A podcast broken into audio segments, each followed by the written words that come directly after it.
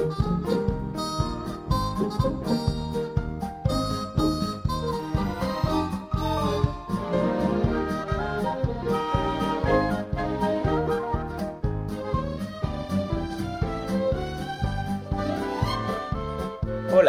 y bienvenido al podcast de magiadisney.com, el primer programa en español dedicado a Walt Disney World y al mundo de Disney en general.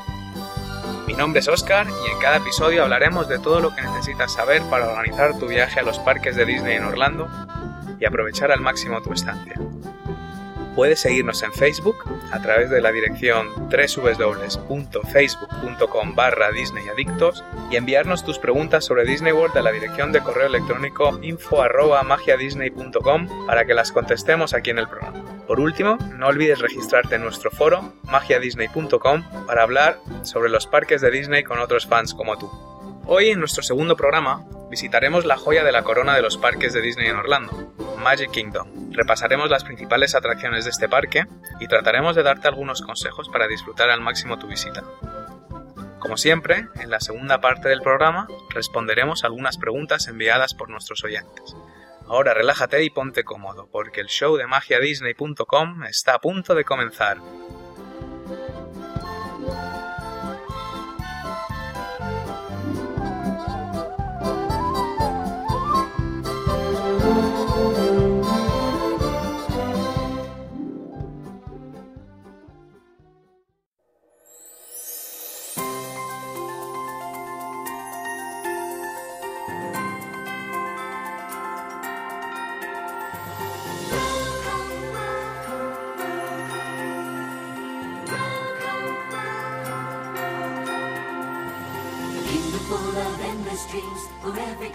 Bueno, hoy vamos a hablar de Magic Kingdom. Vamos a hacer un breve repaso de lo que es sin duda el primero y el más emblemático de los parques de Disney en Orlando. Yo creo que Magic Kingdom eh, representa la verdadera esencia de la magia de Disney, ¿no? Y realmente esta esencia yo creo que puede sentirse nada más entrar por la puerta de Magic Kingdom. La música que oímos de fondo, los carritos que pasan, eh, los caballos, ese olor a palomitas que parece que, que saben, incluso huelen de forma distinta en Magic Kingdom, el bullicio de las tiendecitas de Main Street USA, el castillo de la Cenicienta al fondo.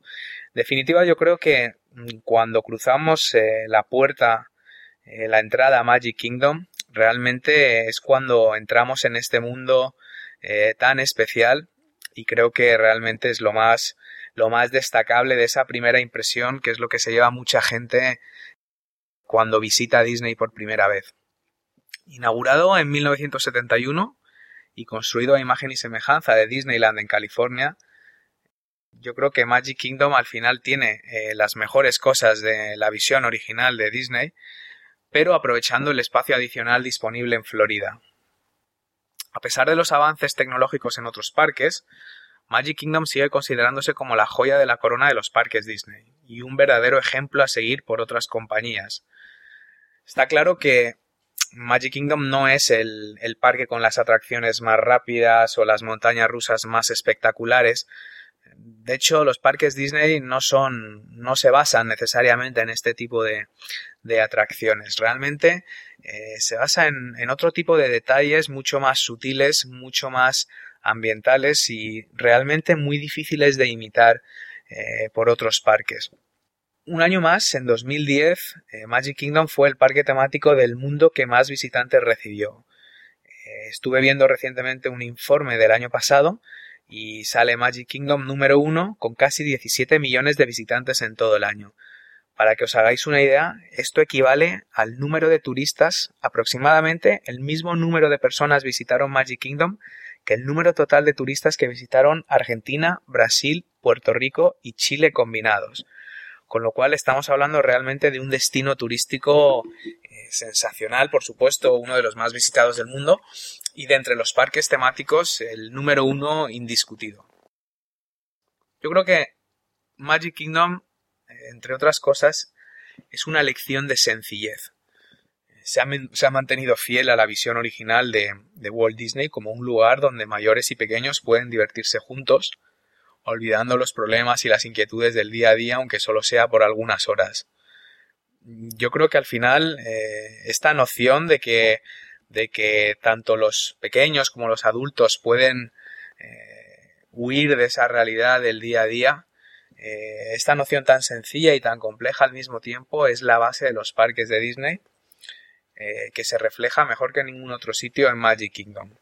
Otros parques como Epcot, como los Hollywood Studios, Animal Kingdom, tienen una temática mucho más refinada, tienen un componente educativo muchísimo más importante y ya se nota que hay una sofisticación eh, extra ¿no? a la hora de construir estos parques yo creo que Disney cada vez pensaba más en, cómo organizar cada elemento cómo transmitir una lección cómo hacer algo educativo mientras que Magic Kingdom mantiene esa sencillez eh, donde realmente no pretende enseñar nada no pretende ser necesariamente una experiencia educativa, como pueden ser algunos de los pabellones de Epcot o como puede ser Magic Kingdom, sino que busca esa esencia tan sencilla que ya comentamos aquí en el primer programa de nuestro podcast, que era esa visión de Walt de construir un sitio donde tanto los pequeños como los mayores podían divertirse juntos. Eh, crear una aventura en 3D, eh, ir más allá de esas películas de animación, Pinocho, Alicia en el País de las Maravillas, Bambi, y realmente trasladar eso a un mundo de tres dimensiones donde el protagonista es el visitante. Y esto es la base de, de los parques Disney y es sobre todo la base de Magic Kingdom. Como muchos de vosotros ya sabéis, Magic Kingdom está dividido en cinco áreas temáticas organizadas alrededor del gran castillo de la Cenicienta en un extremo de Main Street. De hecho, Magic Kingdom, que a su vez está basado en Disneyland, eh, fue uno de los primeros parques del mundo que, puso en marcha esta idea de dividir los parques por zonas, realmente, ¿no? Al final, todos los parques están organizados en torno a un, a un hub central y normalmente tienen distintas eh, áreas temáticas. Las cinco áreas temáticas de Magic Kingdom son Tomorrowland, que es la tierra del futuro, Fantasyland, que es la tierra de la fantasía, Frontierland, que es el lejano oeste, Liberty Square, que es una zona mm, rústica, un homenaje a los pioneros americanos, a la independencia americana, eh, Adventureland, que es la tierra de la aventura, y hasta hace poco, bueno, había otra área que era Mickey's Toontown, que, bueno, con la remodelación de Fantasyland, pues se cerró hace ya aproximadamente seis meses y ya no volverá a existir. Por lo tanto, nos quedamos con estas cinco áreas. Son cinco áreas que están minuciosamente decoradas y ambientadas para lograr un realismo absolutamente impresionante, cuidándose cada detalle desde los tipos de materiales que se usan en la construcción hasta la música que podemos percibir mientras paseamos por las calles o incluso la tipología del suelo, eh, las plantas, la vegetación, muchos detalles que la mayoría de las personas yo creo que nunca se darán cuenta eh, de ellos, ¿no? Incluso la música ambiental muchas veces es muy sutil, mm, el volumen es muy bajo, mucha gente no se da cuenta, pero yo creo que sienten esa ambientación tan espectacular y muchas veces quizás no entienden por qué, porque realmente es una avalancha eh, desde el olfato hasta la vista, hasta la textura del suelo que vamos pisando, son influencias muy sutiles que hacen que realmente nos sintamos como si estuviéramos ahí. Cabe destacar que hay un complejo entramado de túneles subterráneos eh, debajo de Magic Kingdom, lo que se llaman los utilidors, que conectan todas las áreas del parque, de forma que los empleados y las mercancías puedan desplazarse de un lugar a otro sin ser visibles por los visitantes. Aquí la idea principal es que mm, rompería mucho esta estética, la sensación esta de la magia de ver pues un empleado de Frontierland disfrazado de vaquero paseándose por la Tierra del futuro o viceversa. Mm, aparte, cuando se construyó Magic Kingdom, como, es sabido, uno de los grandes problemas o retos de la construcción del parque en Orlando era precisamente que era toda una zona, una ciénaga, era una zona de pantanos era un terreno que Disney consiguió comprarlo por relativamente poco dinero precisamente porque era una zona pantanosa que, nadie quería precisamente por la dificultad de edificar. De hecho, hablaremos en otro capítulo, pero parece que recientemente en el Polynesian, que fue uno de los primeros hoteles que se construyeron en la zona, están empezando a surgir problemas bastante serios estructurales eh, y probablemente tenga que acometer alguna reforma bastante seria porque con el paso del tiempo, pues al final, por mucho que construyamos o por mucho que solidifiquemos estos terrenos, eh, no se puede ocultar el hecho de que estamos construyendo sobre una ciénaga. Y esto al final, pues tanto la humedad como la erosión de los distintos materiales pasa factura.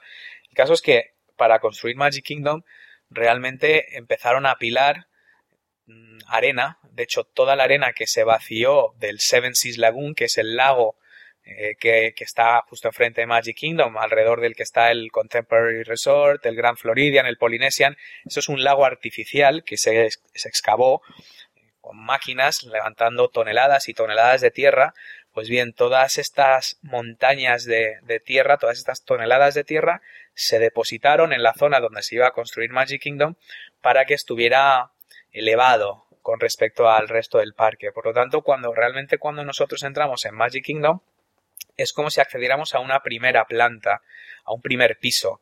Eh, y todo lo que hay por debajo sería equivalente al, ground floor, al, piso bajo, es la parte que son los túneles. No se podían construir los túneles bajo tierra porque el nivel del agua estaba demasiado cerca de la superficie, con lo cual lo que hicieron fue construir los túneles en el nivel bajo, digamos, en la, en la, sobre la tierra, y encima construir el Magic Kingdom.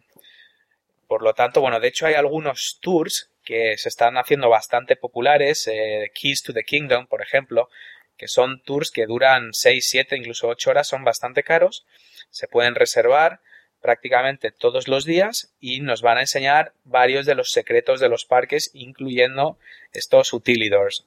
Yo personalmente no soy muy partidario, me gusta mucho leer sobre esto y y bueno, ver la información que hay, todos los libros que se han publicado, etcétera, sobre cómo hace Disney para conseguir todos estos efectos, etcétera, pero yo creo que una vez que estoy ahí, lo que quiero es disfrutar de, la ilusión y, no meterme eh, a verlo, ¿no? Yo creo que estropearía mucho esa sensación de, de magia, ¿no?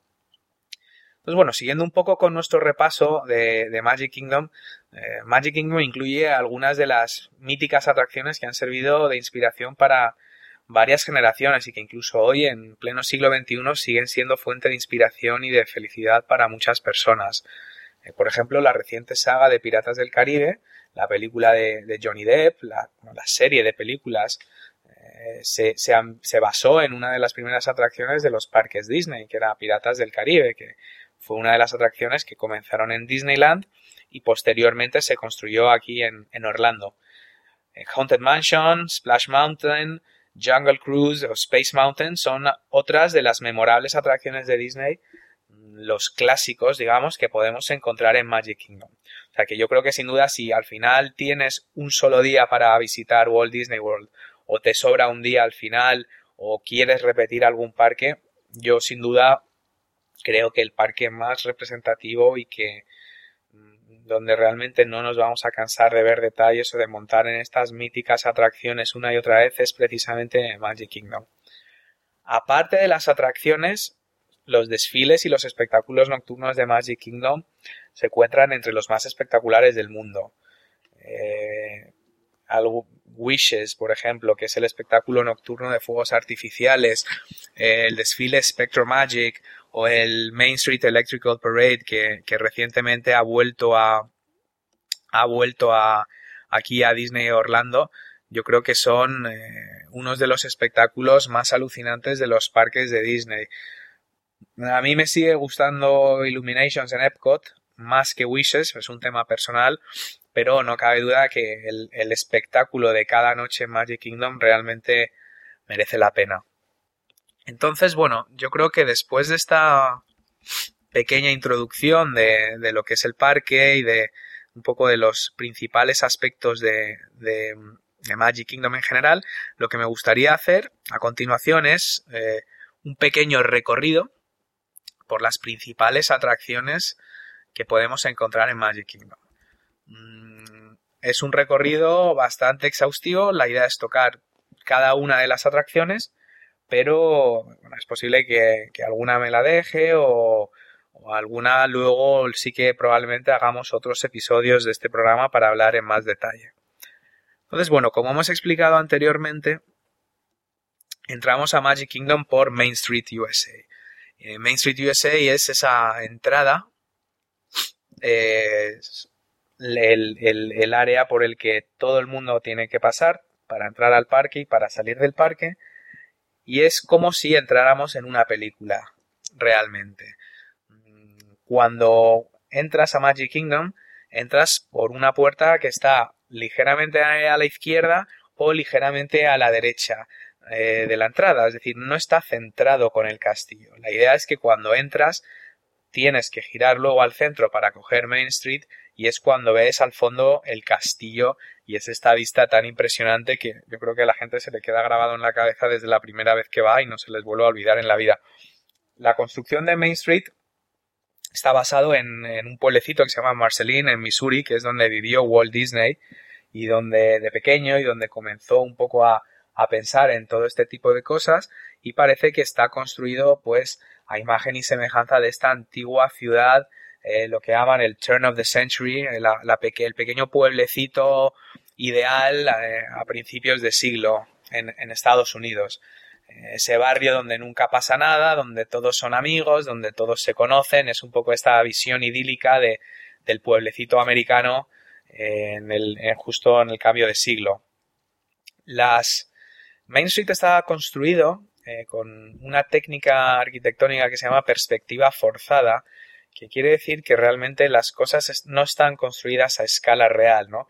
Por ejemplo, la escala entre el castillo y las tiendas que vemos en Main Street mm, no es la misma escala, de forma que parece que el castillo es mucho más grande de lo que en realidad es, pero esto es porque los distintos pisos, las distintas alturas de los edificios de Main Street USA realmente cada uno es más pequeño. Es decir, la segunda planta es ligeramente más pequeña que la primera y la tercera es ligeramente más pequeña que la segunda. Al final esto da una sensación de, de, un tamaño mayor del que realmente tenemos. ¿no? Esta perspectiva forzada, eh, aparte, mm, tiene una serie de detalles que lo que, lo que realmente muy poca gente se da cuenta, pero si vas mirando las ventanas de Main Street, tanto a la derecha como a la izquierda, eh, están dedicadas a Imagineers y a distintos personajes del mundo de Disney que colaboraron a la creación del parque.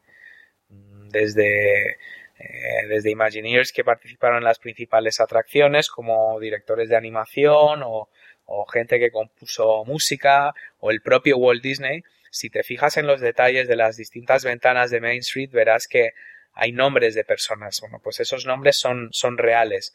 Y de hecho, hoy día, para cualquiera que trabaje en Disney, tener una ventana en Main Street es uno de los principales honores que, se le puede hacer a, un empleado, ¿no? Ya sea alguien del equipo de animación o los ingenieros de Imagineering, pues es un, es un honor estar ahí, digamos, eh, que tu nombre quede grabado de por vida en, en una de las ventanas de Main Street. En Main Street como tal, bueno, tenemos estos detalles, tenemos unos locales muy bonitos, tenemos una ambientación muy bonita, pero atracciones como tal no hay ninguna.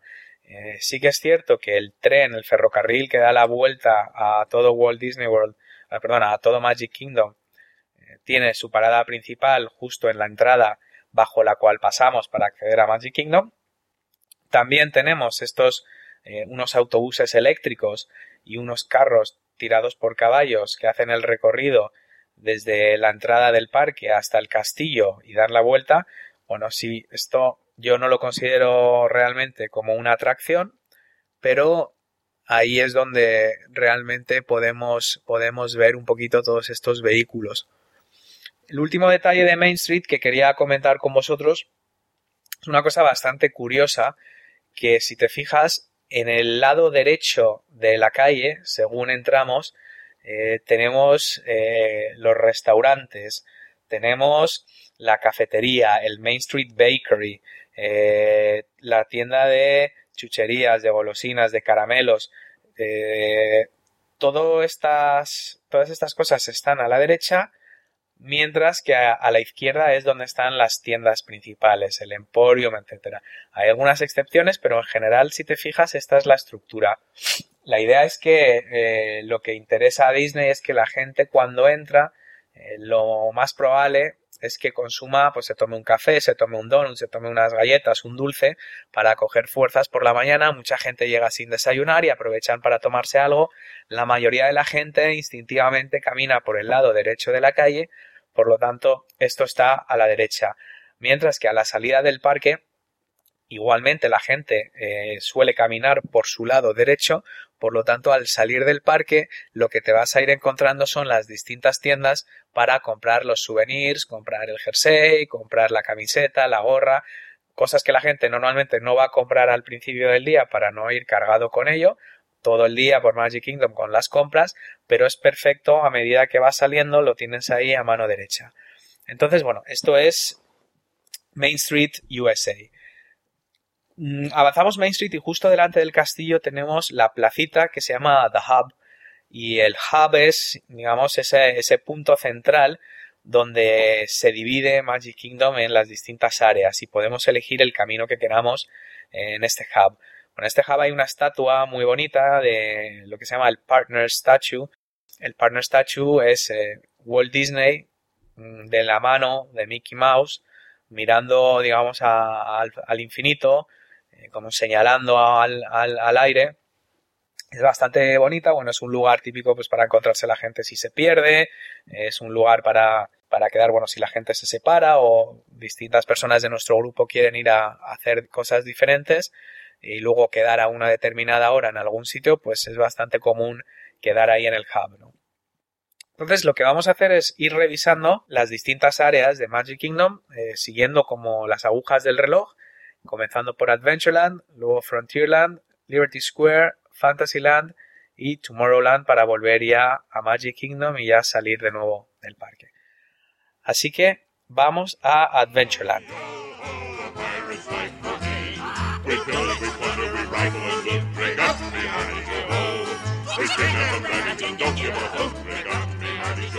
En Adventureland es la tierra de la aventura las selvas tropicales, la jungla, el concepto de Indiana Jones, aunque, aquí precisamente en Magic Kingdom no hay Indiana Jones, pero es, es este tipo de, historia, de aventura, de, del Seven Seas, de, la aventura polinesia, de los mares del sur, etc. Y las atracciones que tenemos aquí son, bueno, el Enchanted Tiki Room. Enchanted Tiki Room es un show musical bastante simpático con una banda sonora muy pegadiza que está basado en una de las primeras atracciones de Walt Disney creadas íntegramente con figuras audioanimatrónicas. Quedaros con esta palabra, audioanimatronics, porque mm, cualquier fan de los parques Disney sabe perfectamente lo que quiere decir y yo creo que en este programa pues, hablaremos mucho de audioanimatronics. Los audioanimatronics son esas figuras que idearon los Imagineers de Disney, que son figuras con componentes hidráulicos, mecánicos, etcétera, que consiguen, son, digamos, robots que se mueven con una similitud muy real. Luego sobre este robot se le pone una capa, digamos, de piel, de látex, de plástico, etcétera, para que parezcan personajes de verdad. Pero esto fue una de las grandes innovaciones de Disney que todavía se utilizan hoy. Desde la figura de Johnny Depp en Pirates of the Caribbean hasta la figura de Barack Obama en el Hall of Presidents son mm, sucesivas tecnologías de audio animatronics que se han ido eh, refinando durante los últimos 50, 60, 70 años para crear unas figuras de, absoluto realismo. El Enchanted Tiki Room es, un, es este show musical donde distintos pájaros cantan canciones, eh, cuentan chistes y hacen una serie de, de, un show y todos estos pájaros, tanto los pájaros como los tikis hawaianos, que son estos, estas figuras de madera que, que figuran antiguos dioses hawaianos, pues cantan, bailan y hacen una serie de cosas bastante divertidas. A ver, es una, es un pequeño espectáculo que dura 20 minutillos. No es que sea la bomba de divertido, pero bueno, es, es algo bastante emotivo, sobre todo si uno tiene en cuenta el, el, lo que representó en su día con, en cuanto al avance tecnológico. seguimos por Adventureland y, llegamos al Jungle Cruise, ¿no? El Jungle Cruise es este crucero por la jungla. La idea es que te embarcas en, una vieja barca de vapor para realizar un recorrido guiado a través de las selvas más peligrosas del mundo. Tu capitán va a ir navegando las aguas con mucha pericia, con mucha valentía y sobre todo con mucha comedia. Eh, de hecho, Jungle Cruise, inicialmente se cuenta que Walt Disney quería tener animales reales en Jungle Cruise, ¿no? Porque pensaba que la experiencia sería muchísimo más gratificante si los hipopótamos, las serpientes, los rinocerontes, los elefantes, los distintos animales que nos encontramos a través de este paseo por las junglas del mundo fueran reales, pero afortunadamente alguien le explicó a Walt Disney que, bueno, que esto podría ser muy bonito, pero que la realidad es que estos animales tenían que dormir, tenían que comer, eh, tenían que hacer sus necesidades y que eran bastante difíciles de controlar. Por lo tanto, se optó por hacer estas figuras mecánicas que obviamente no son demasiado realistas, mm, tienen su gracia y yo creo que lo, más espectacular de esta atracción es eh, la ambientación, que al final sí que te da esa sensación de que estás entrando a través de una jungla perdida, de unas peligrosas selvas, un templo en, en Asia, un viejo templo asiático donde hay tigres, hay serpientes gigantes, pero sin duda lo, la estrella de esta atracción es el, skipper, ¿no? El skipper es el, capitán del barco, el que nos conduce, eh, que va contando chistes. La gracia es que son chistes malos, son chistes muy viejos, contados con mucha gracia. De hecho, muchos de los de, estos skippers son, son comediantes, son humoristas natos. Eh, John Lasseter, el que ahora es director creativo de Disney, el que fue el responsable de, Pixar, eh, comenzó su carrera como skipper en el Jungle Cruise y yo creo que muchos otros cómicos famosos que han hecho grandes carreras en Hollywood, muchos empezaron en el Jungle Cruise. De hecho, para todos aquellos que hacen el programa de, verano, este de formación para los universitarios que que van a trabajar durante unos meses a Disney, trabajar en el Jungle Cruise como skipper es, es uno de los trabajos más prestigiosos y más difíciles de conseguir. Claro, el inconveniente de esto es que es una de las pocas atracciones donde realmente es conveniente entender inglés para entender bien los chistes, ¿no? Porque si no, realmente no vas a coger las sutilezas de las bromas que están contando, ni vas a entender los chistes y al final, bueno, pues eh, es la gracia de esta atracción, es precisamente eso. Tenemos luego el Swiss Family Treehouse, ¿no? Eh, el, árbol de los Robinson es un impresionante árbol artificial y está basado en la película de Disney de los Robinson, de la familia Robinson. Es una familia eh, que tras un naufragio, bueno, pues se construye un pedazo de casa en un árbol impresionante, que yo creo que ya quisiéramos muchos en el siglo XXI tener una casa así, se ve que era una familia tremendamente apañada y desde luego muy ingeniosa porque sí que les dio para mucho eh, el barco, ¿no? Y bueno, no es una atracción en sí, es un recorrido a pie por el árbol que tiene pues las distintas habitaciones de la vivienda de la familia Robinson. Eh, tiene, se ve pues un poco el sistema de canalización de agua que hicieron, las distintas habitaciones, eh, un salón, el órgano que toca una canción bastante famosa que cuando la oigas ya verás que la polca, me parece que es la polca suiza, no te la vas a poder quitar de la cabeza en el resto del día. Y bueno, eh, hay unas vistas muy bonitas de Magic Kingdom desde arriba y bueno, es un paseo bastante agradable. Eh, cerca de, aquí, de hecho justo en la salida del Jungle Cruise, llegamos a las alfombras mágicas de Aladdin. Los Magic Carpets of Aladdin es una atracción relativamente reciente. Eh, lógicamente se construyó después de la película de, Aladdin. Y es similar a, Dumbo, es un paseo tranquilo por el aire a bordo de un vehículo inspirado en la alfombra mágica de Aladino. Mm, básicamente sube y baja y da vueltas, no tiene ningún tipo de misterio, tampoco es que tenga una ambientación extraordinaria, pero bueno, es una atracción clásica de estas de dar vueltas. Tiene unas vistas muy bonitas de Adventureland. Eh, cuando vas subiendo ves el mercadillo, eh, está inspirado en el mercadillo este de Agrava de la película de Aladdin. Bastante, bastante divertido. Y luego tenemos por último en Adventureland los Piratas del Caribe.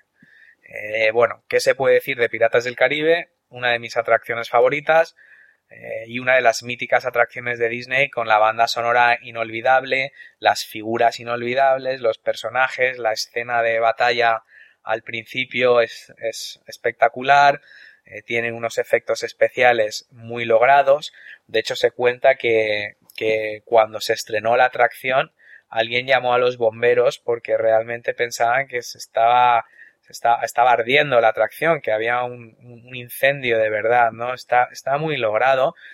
Eh, hace poco, eh, a raíz del éxito de la película de Piratas del Caribe, eh, cuando se añadieron distintas escenas, se incluyó una figura, un audio animatronic de Johnny Depp, se modificaron algunas partes, se incorporó al Capitán Barbosa y los, los puristas de Disney, digamos, estaban o estábamos eh, bastante nerviosos, ¿no? De que Disney, después de tantos años, se atreviera a modificar una atracción que, que durante prácticamente medio siglo eh, había sido perfecta. Pero quedó muy bien, se hizo con mucho, muy discretamente, con mucho estilo, prácticamente no se nota, o sea, te tienes que fijar realmente para darte cuenta y de hecho parece que ha estado siempre ahí. La atracción de Piratas del Caribe, pues es un poco eh, lo que nos cuenta la primera película de, Johnny Depp. Eh, te montas en una barca, bueno, bajas por una fortaleza, antigua fortaleza española en el Caribe, llegas a una zona donde te montas en una barca, desciendes por una catarata y te encuentras ya directamente en medio de una, de una lucha eh, en la que eh, un, barco pirata está bombardeando un pueblo caribeño, ¿no? Que está haciendo, está asediando ese pueblo.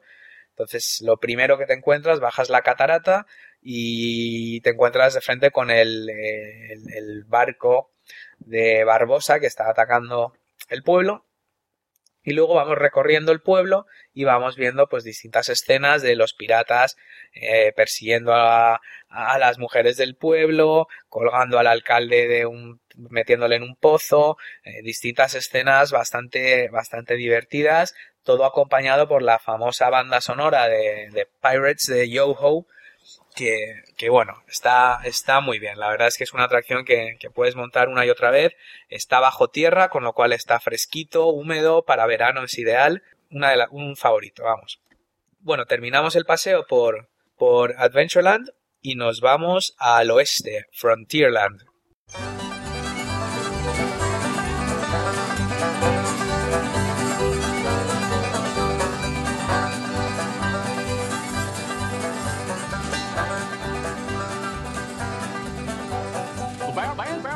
Frontierland es un homenaje, como, como tantas otras tierras de Magic Kingdom, de Disneyland, etc.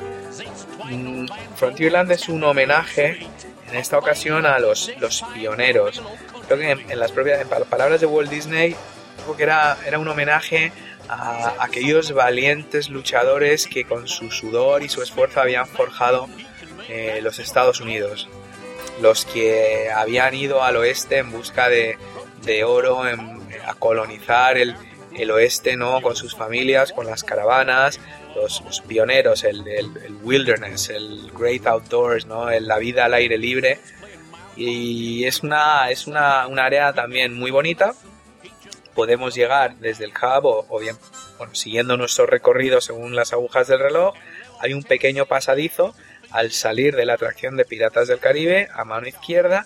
Poco a poco vamos viendo que el decorado va cambiando de selva tropical verde, con mucho árbol, con palmeras, etcétera, vamos viendo que eso va dando paso a un terreno mucho más árido, donde dominan los colores rojizos, el ocre, el marrón, el naranja de, de las montañas y lo que vemos al fondo es una réplica del, Gran Cañón con eh, Big Thunder Mountain.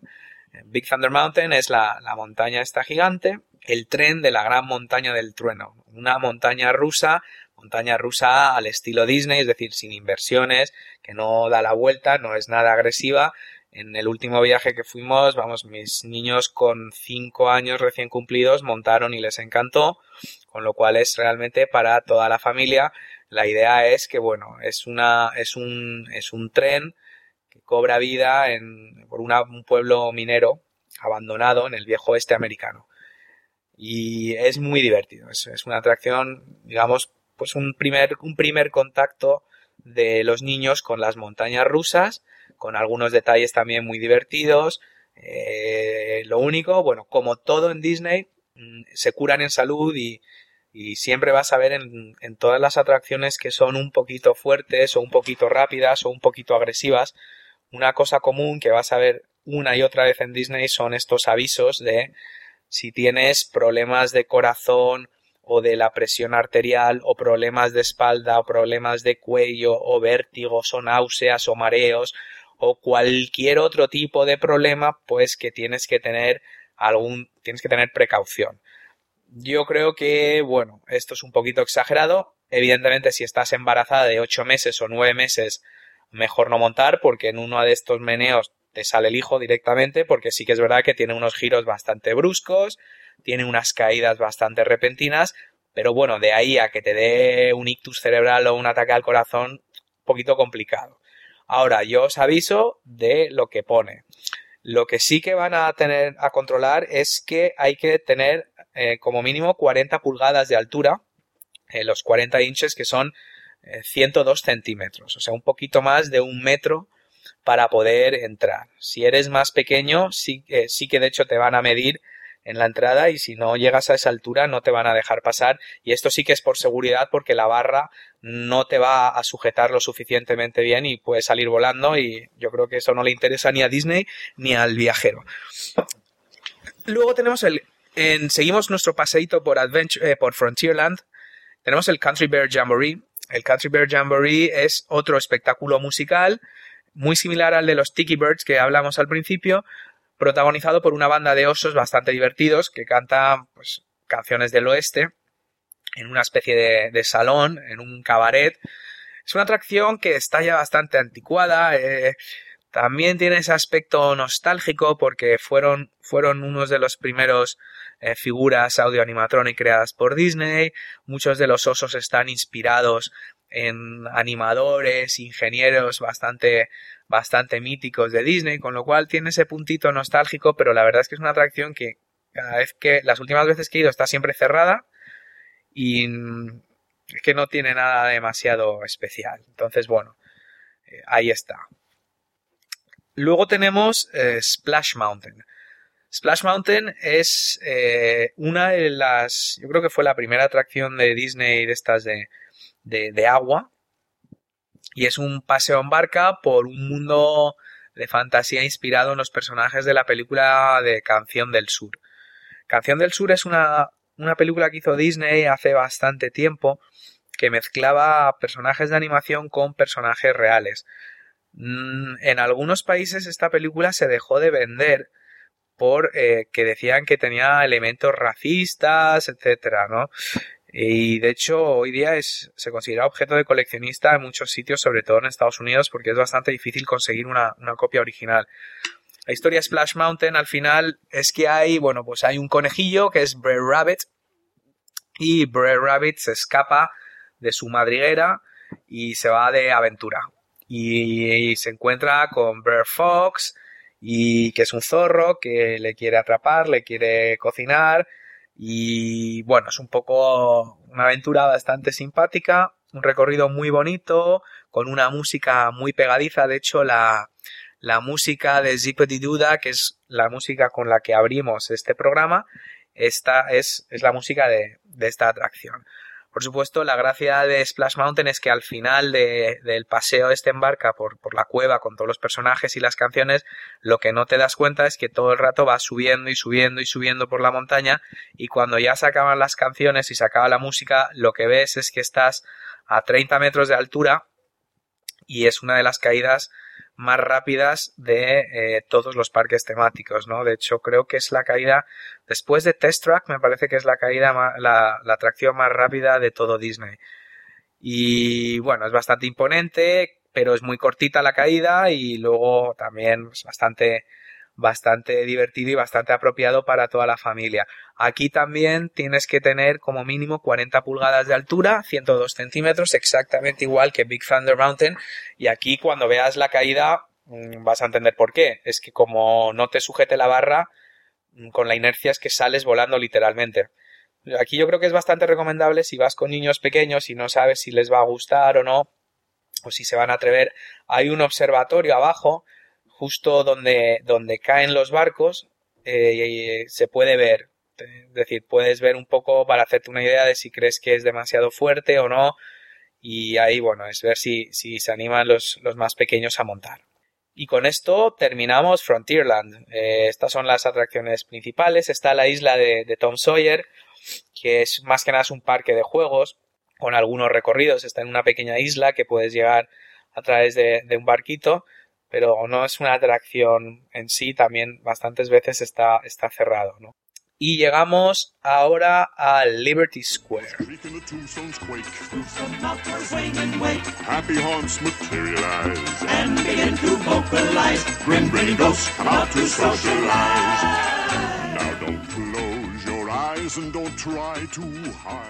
Liberty Square es otro homenaje. Ya hemos visto que Adventureland es un homenaje a los aventureros que han ido descubriendo áreas remotas del mundo. Frontierland es un homenaje a los pioneros americanos que descubren el oeste. Y Liberty Square es un homenaje a pues la la independencia americana, la época de George Washington, eh, John Adams, los primeros presidentes de Estados Unidos, la independencia, la declaración de la independencia americana y el patriotismo americano en general.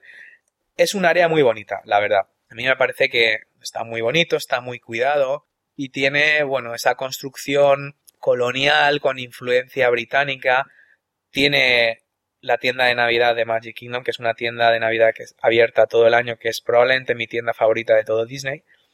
Muy acogedor, una zona muy coqueta y realmente yo creo que un área muy tranquila para, para sentarse a descansar un rato ahí a la sombra, a disfrutar. La música de fondo es muy bonita, muy agradable y tiene también unas de las atracciones, alguna de las atracciones más míticas, Haunted Mansion, es ahí al final de un camino, se supone que está inspirada en las grandes mansiones del Hudson Valley, en las afueras de Nueva York, digamos estas viejas casonas, y Haunted Mansion es otra de las míticas atracciones de Disney, como Piratas del Caribe, eh, donde el terror y la comedia se fusionan para traer pues una aventura que no te puedes perder, llena de detalles eh, súper graciosos. Se supone que la mansión está habitada por 999 espíritus y bueno, vas haciendo un recorrido por la casa a bordo del Doom Buggy.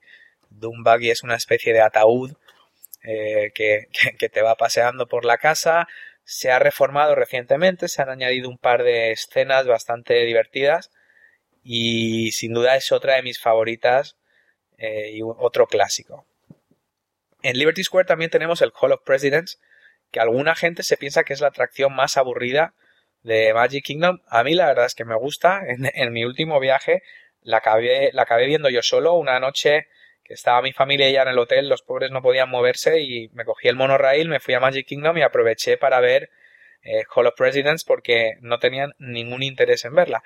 Y es posible que pienses lo mismo, ¿no? Eh, Hall of Presidents al final es un gran teatro de construcción colonial muy bonito, que al final representa un conmovedor y muy patriótico homenaje con, con figuras audio animatronics de todos los presidentes de los Estados Unidos que nos van hablando acerca de los esfuerzos, los sacrificios y las durezas que han ido construyendo América.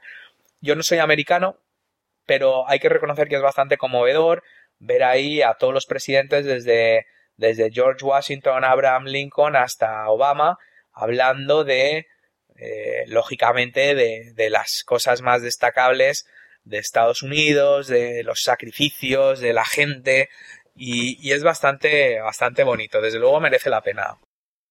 Merece la pena verlo y como todo lo que tiene que ver con el patriotismo, la verdad es que los americanos lo hacen mejor que nadie.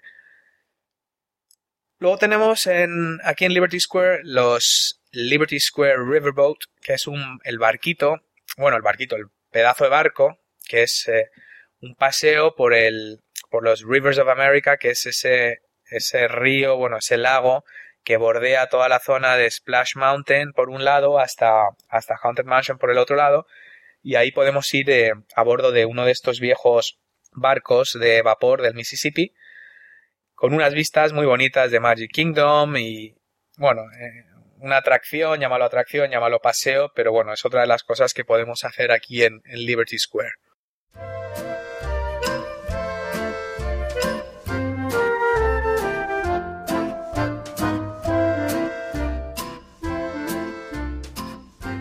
y llegamos a Fantasyland, la tierra de la fantasía y aquí no es un homenaje a nada. Hemos hablado que cada una de las otras tierras son como un homenaje a los pioneros, a los descubridores, a los colonizadores americanos, a, la independencia americana y esto pues es un homenaje a la fantasía. Eh, lo, la magia, los personajes, las historias de Disney clásicas, el bien y el mal, el bien que triunfa sobre el mal, sobre todo, y, es donde están las atracciones y los personajes que todos asociamos con Disney, ¿no? Dumbo, Winnie the Pooh, Mickey Mouse, Peter Pan, Cenicienta, todos estos personajes al final los vamos a encontrar aquí. ¿Qué atracciones tenemos en Fantasyland? Pues en Fantasyland tenemos Dumbo. Dumbo, por algún motivo, es una de las atracciones más populares y que más colas forma de todo Walt Disney World. Nadie sabe muy bien la razón, quizás porque es probablemente es una de las principales atracciones que ves cuando entras en, en, en Fantasyland. Las familias, supongo que entran en Magic Kingdom, van directos al castillo, pasan por debajo del castillo, llegan a Fantasyland y lo primero que ven es Dumbo. Entonces, todas las aglomeraciones se forman en esta atracción y a medida que avanza la mañana las colas son más y más largas. Por lo tanto, si vas con niños pequeños y quieren ver este tipo de atracciones, pues lo, yo recomiendo lo primero, nada más entrar en el parque, ir directamente a Dumbo. Dumbo es lo más sencillo del mundo. Es como mm, lo que hablamos antes de las alfombras mágicas de Aladino. Te montas en un elefante, sube y baja, da vueltas y ya está. Mm, ¿Qué tiene de bonito? Bueno, es la verdad, las vistas de Magic Kingdom son muy bonitas y ya si eres un profesional de verdad, lo que tienes que hacer es esperar hasta las 9 de la noche o, o 9 y media, dependiendo del momento del año, cuando sean los fuegos artificiales de Wishes, y montarte justo 15 minutos o 5 minutos antes o después de que hayan empezado los fuegos artificiales, porque verlo a oscuras y desde el cielo mientras das vueltas en Dumbo es una experiencia totalmente única. Seguimos nuestro recorrido por Fantasyland, la tierra de la fantasía, y llegamos a It's a Small World. It's a Small World es otra historia de Disney, eh, es otra atracción de Disney que viene de largo con mucha historia. Eh, fue una de las atracciones que se construyeron para la Feria Internacional hace en los años 50 que fue, como muchos fans de Disney saben, eh, lo que contribuyó a la creación de muchas atracciones que luego eh, volverían a los parques. Es decir, Disney construyó distintos pabellones para el International, el World's Fair, que es, digamos, esta exposición universal que se celebró en Nueva York. No me, acuerdo si era en los años 50, principios de los años 50.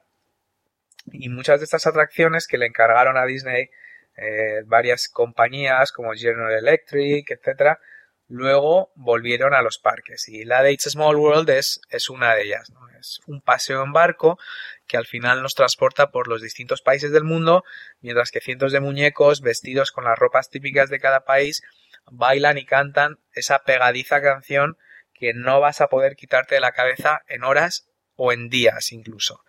Eh, es muy bonito, es muy colorido y la música está muy bien la primera vez que la oyes, pero la verdad es que luego se te va a quedar en la cabeza y bueno, es bastante, es bastante duro.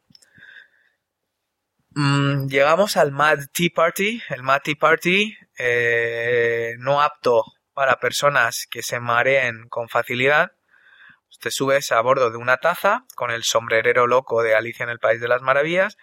La taza tiene un volante y vas dando vueltas y vueltas y vueltas eh, girando pues, sobre ti mismo y alrededor de la pista. Con lo cual, si te mareas con facilidad, no te lo recomiendo.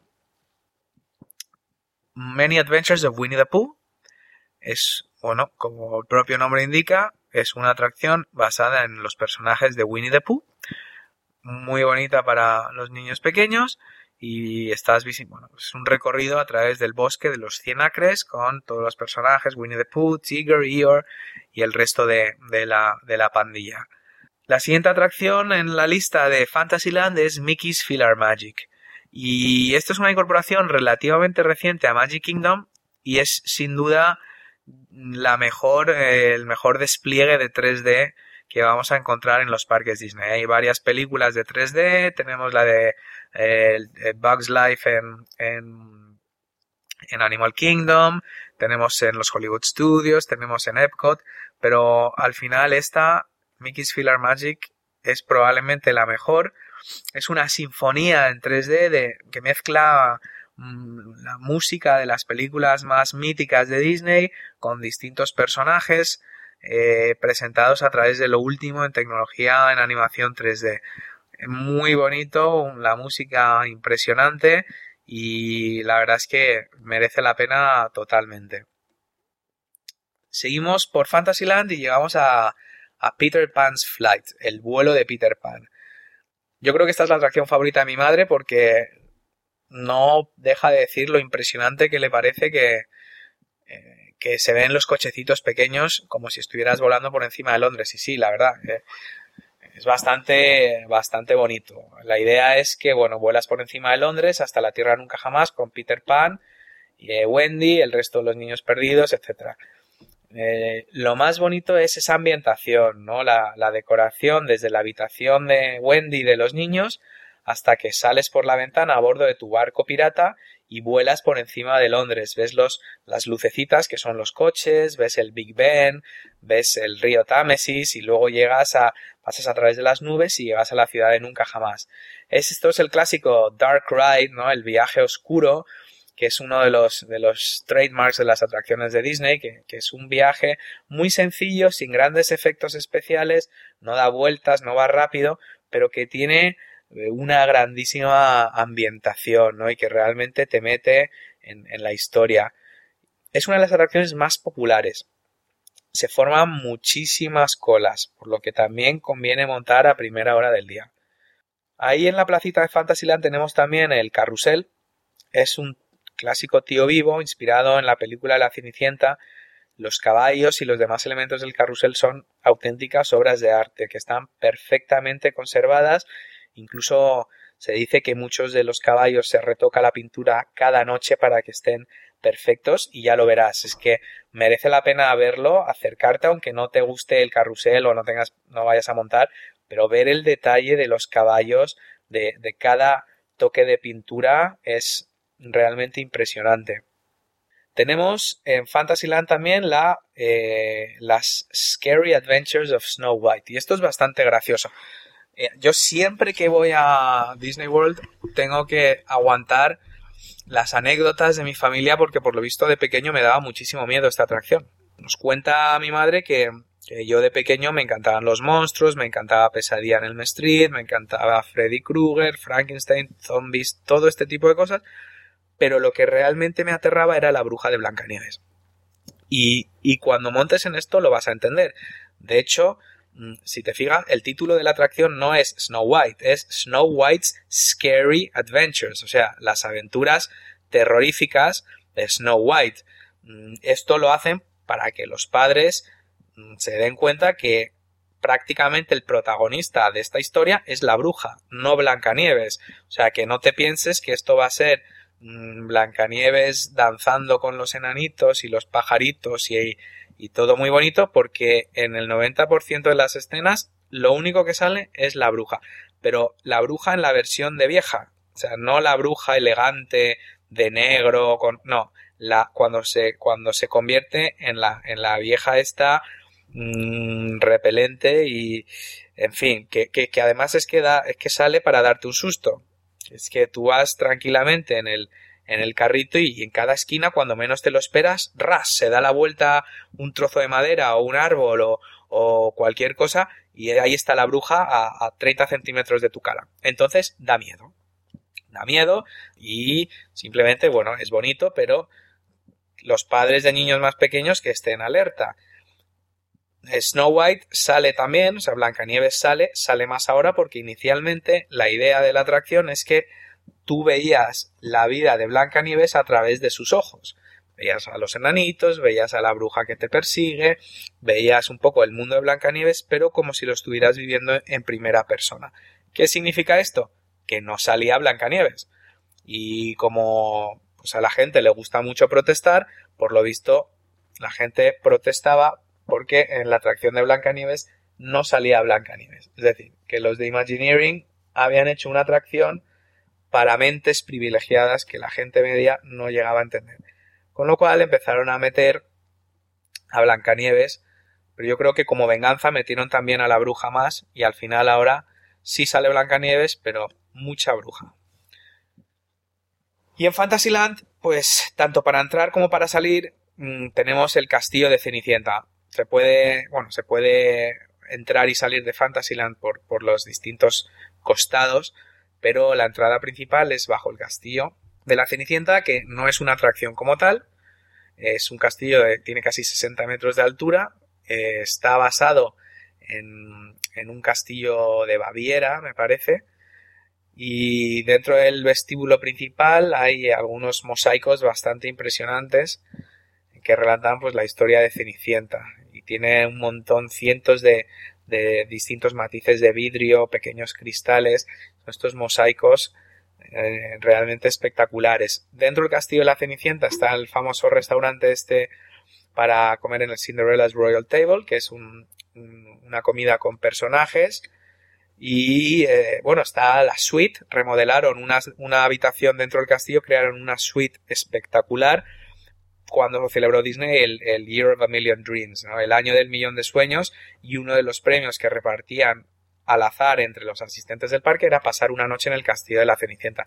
Ahora, mm, por lo que yo sé, está cerrado, no se puede alquilar esa habitación, pero veremos qué hacen con ello más adelante, porque yo creo que ya que hicieron toda la reforma para habilitar esa, esa suite, algo harán con ello. No sé si va a ser para ah, eh, no sé, a lo mejor alguna ONG o niños desfavorecidos o realmente lo van a poner a la venta, digamos, eh, en alquiler para que puedan ir ahí celebrities y luego pues a lo mejor utilizar el dinero para algún tipo de obra benéfica, no lo sé, pero que sepas que dentro del castillo de la Cenicienta hay una pedazo de suite impresionante y bueno, habrá que estar atentos para ver qué, qué pasa con esa suite.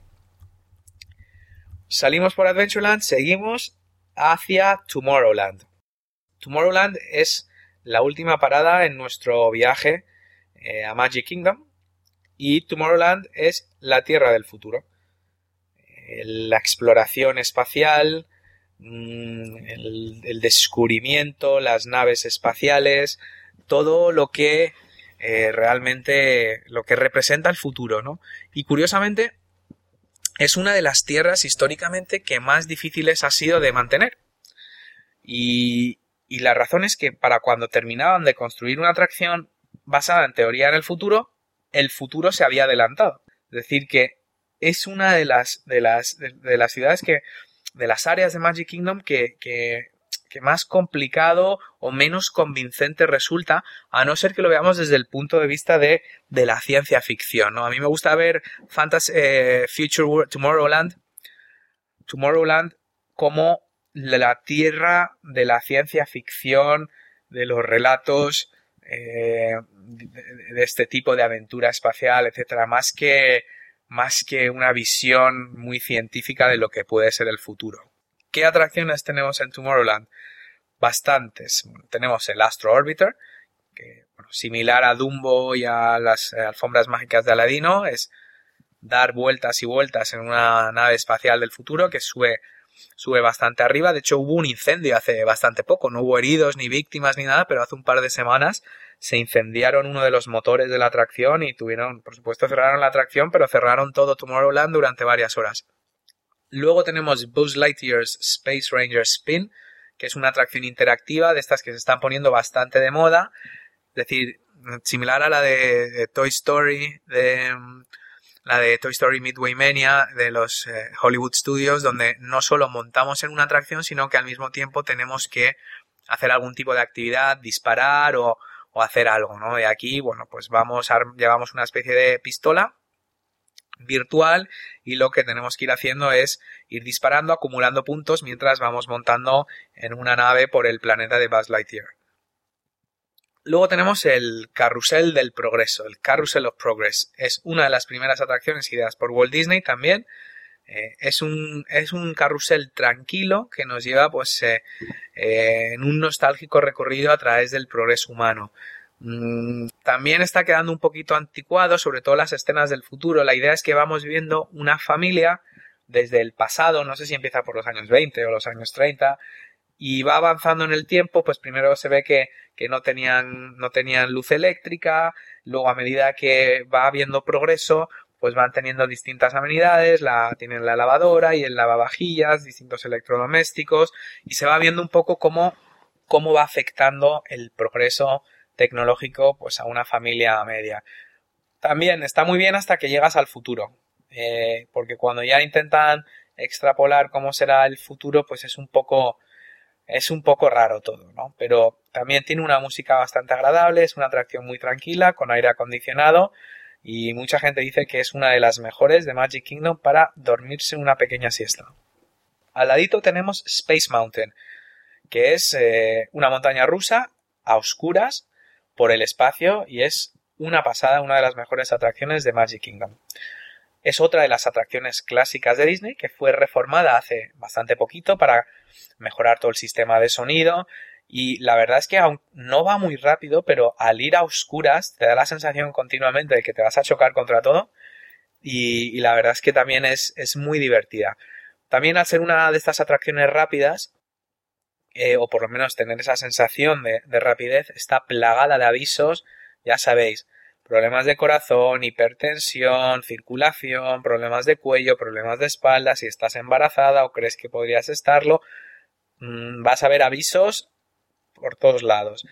Pero lo, lo que realmente van a controlar es si mides, en este caso es 44 pulgadas o 112 centímetros. Con lo cual, eh, bueno, pues ya sabes que si los niños son demasiado bajitos no van a poder montar.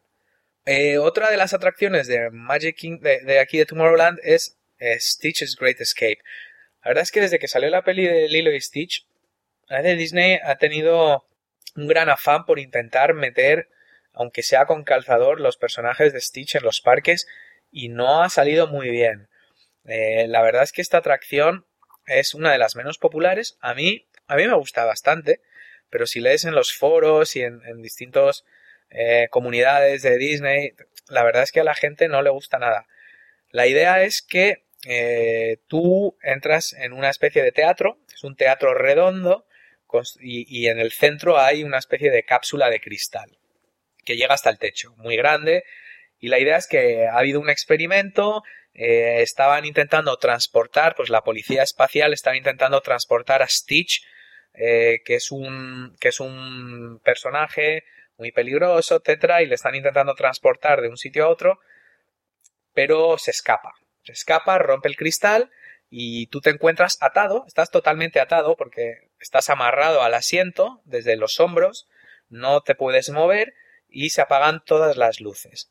Oyes una explosión como si hubiera roto el tubo este de el tubo este de cristal, el cilindro de cristal que hay en el centro de la habitación y Stitch se escapa y se supone que empieza a saltar por encima de las cabezas de la gente, notas movimiento debajo de la silla, notas movimiento eh, encima de los hombros y al final es un poco este terror psicológico de que no estás viendo nada, pero estás oyendo una serie de cosas y estás teniendo una serie de estímulos sensoriales y, tú te imaginas cualquier cosa.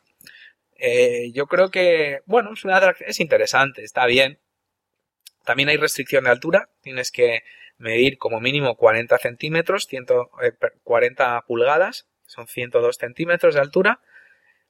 Y bueno, igual que Big Thunder Mountain o Splash Mountain. La penúltima atracción de Tomorrowland es el Speedway. El Speedway, pues es un circuito de coches donde los más pequeños pueden conducir un coche de carreras por un circuito. Es bastante realista, para a los pequeños les encanta porque es un coche con su acelerador, su freno y va por una vía, pero el niño realmente puede ir manejando el volante y los pedales. Mm, los niños menores de 12 meses mm, no deberían montar y hay que tener eh, mínimo 80 centímetros para, mm, para... Hay que medir como mínimo 80 centímetros para poder montar y como mínimo 137 centímetros para conducir. Es decir, un metro 40 para poder conducir. Simplemente porque si no, no vas a llegar a los pedales. Y la última atracción de, de, la Tierra del futuro, del área del mañana, es Monsters Inc. Laugh Floor. Y esto es un club de la comedia donde los anfitriones son los personajes de la película de Monstruos S.A.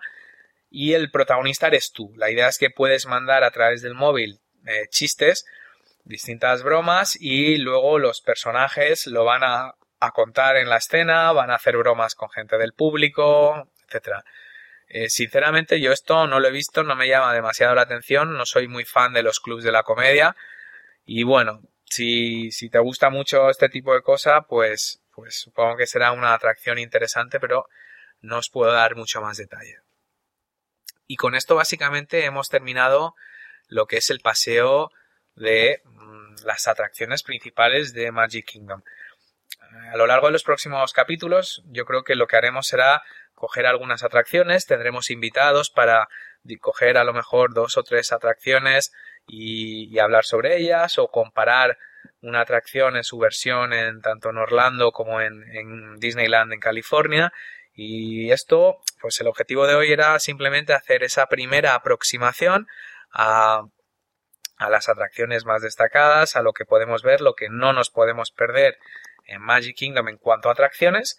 Y bueno, en próximos capítulos seguiremos explorando los demás parques y viendo más ideas para aprovechar al máximo tu viaje. Este programa lo hacemos para ti. Así que una de las secciones más importantes del podcast es precisamente esta, donde contestaremos vuestras dudas y preguntas sobre los parques de Disney. Nuestra primera pregunta nos llega de Lucas, de Buenos Aires, Argentina, y nos pregunta lo siguiente. He leído que el recinto de Disney World en Florida es muy extenso y que es absolutamente necesario alquilar un auto o un coche, como lo llamamos aquí en España. ¿Es cierto? Yo te diría, Lucas, que si vas a estar más de 8 o 10 días en, en, Disney World, es recomendable el coche. Y, el motivo es que al final mm, yo creo que vas a aprovechar para hacer otras cosas. A lo mejor quieres ir a los estudios Universal, a Islands of Adventure, quieres ir a ver el Centro Espacial Kennedy, quieres ver SeaWorld, quieres ir a un outlet para hacer compras. Y en ese caso, para desplazarte fuera de Disney, eh, sobre todo si vas a estar más días, yo creo que un coche sí que es bastante útil. Transporte de Disney funciona bien, pero para hacer una serie de cosas bastante limitadas, que es ir del hotel al parque y del parque al hotel. Incluso si quieres ir a explorar otros hoteles o quieres ir, estás alojado en, en el Polynesian y quieres ir a cenar a Jico en el Animal Kingdom Lodge, el transporte en autobús es muy complicado. Entonces, yo te diría, si vas a ir el tiempo que va una persona normal, que son 5 días, 6, 7 días, mm, yo me centraría en ver los parques y aprovechar el sistema de transporte de Disney que es gratuito y funciona perfectamente bien para ver los parques, para ver Downtown Disney, etc. Si vas a tener más tiempo, desde luego un coche es una buena idea, pero ten en cuenta que te va a costar un dinero extra, que vas a tener que pagar por aparcar, etc. La siguiente pregunta eh, nos llega de Pablo de Madrid, de España, que nos pide que le aconsejemos un buen restaurante de comida rápida en Epcot, pero que no sea lo típico de hamburguesas y fingers de pollo. Eh, a ver, Epcot es, es uno de los restaurantes, eh, perdón, es uno de los parques de Disney que más variedad tiene para comer. Tienes todos los restaurantes, tanto de de counter service como de table service, o sea, los restaurantes de sentarse como los de comida rápida en la zona de World Showcase, desde Marruecos hasta México, Japón, China, vas a tener muchísima variedad de comida más allá de las clásicas hamburguesas, fingers de pollo, patatas fritas, etcétera, que vas a acabar harto. Yo, si, si buscas algo menos étnico, pero a la vez con, con algo de variedad, yo te recomiendo Sunshine Seasons. El Sunshine Seasons está en el pabellón de The Land, en Epcot, en la parte de Future World, abajo del todo, justo donde la entrada de la atracción de Soaring. Y nosotros comimos ahí en nuestro último viaje y está muy bien. Tienes mucha variedad de, comida, tienes desde comida asiática hasta comida normal, ensaladas, eh, pollo, comida que te hacen en el momento, tienes distintas estaciones de comida para elegir y desde luego más allá de las clásicas hamburguesas, aros de cebolla, fingers de pollo, etc. Y estas son todas nuestras preguntas para el programa de hoy. Recuerda que si tienes cualquier pregunta o te gustaría que habláramos sobre algún aspecto concreto de los parques Disney, envíanos un email a la dirección info@magiadisney.com y contestaremos a tus preguntas aquí en el programa.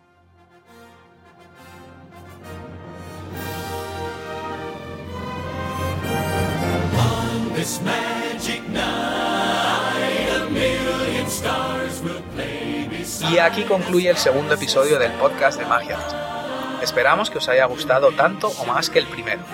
Os prometo que iremos mejorando con el tiempo. Y te agradeceríamos mucho si pudieras dedicar unos minutos para dejarnos una valoración positiva en iTunes, para que otras personas puedan encontrarnos más fácilmente. Si entras en, si tienes cualquier dispositivo, un iPhone, un iPad, etcétera, y utilizas iTunes, entra en la, en la tienda de iTunes y busca podcast Magia Disney y ahí nos encontrarás. Si, si tienes cuenta en el iTunes de Apple, simplemente tienes que dejar una valoración y si quieres un comentario y te lo agradeceríamos mucho. No olvides que puedes contactar con nosotros en Facebook a través de la dirección www.facebook.com barra disneyadictos, en el foro magiadisney.com o escribiendo un correo electrónico a info.magiadisney.com. Como dijo Walt Disney, con esta frase nos despedimos hasta el próximo programa, todos nuestros sueños pueden convertirse en realidad si tenemos el coraje de perseguirlos.